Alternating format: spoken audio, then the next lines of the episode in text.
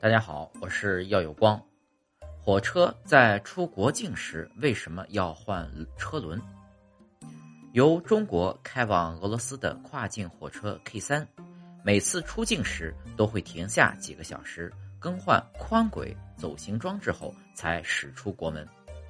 这是因为中国和俄罗斯的轨道宽度不一样，中国的是标准轨一千四百三十五毫米。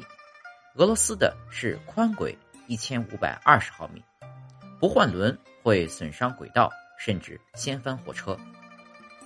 中国铁路轨道采用的是国际标准轨道，轨道间距为一千四百三十五毫米，这个距离也是世界上大多数国家所采用的铁轨标准。最早提出标准化轨道宽距的人，灵感来源于马车的轮距。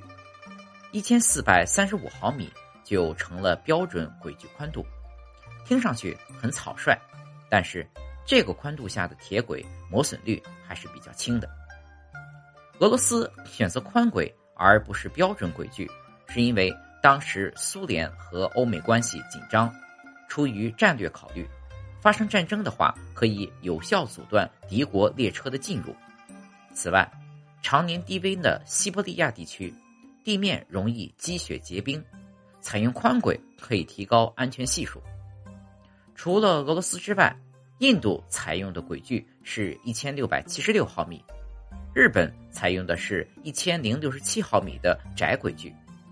这是因为日本在建设铁路之初认为窄轨距可以降低建设成本，所以一直沿用至今。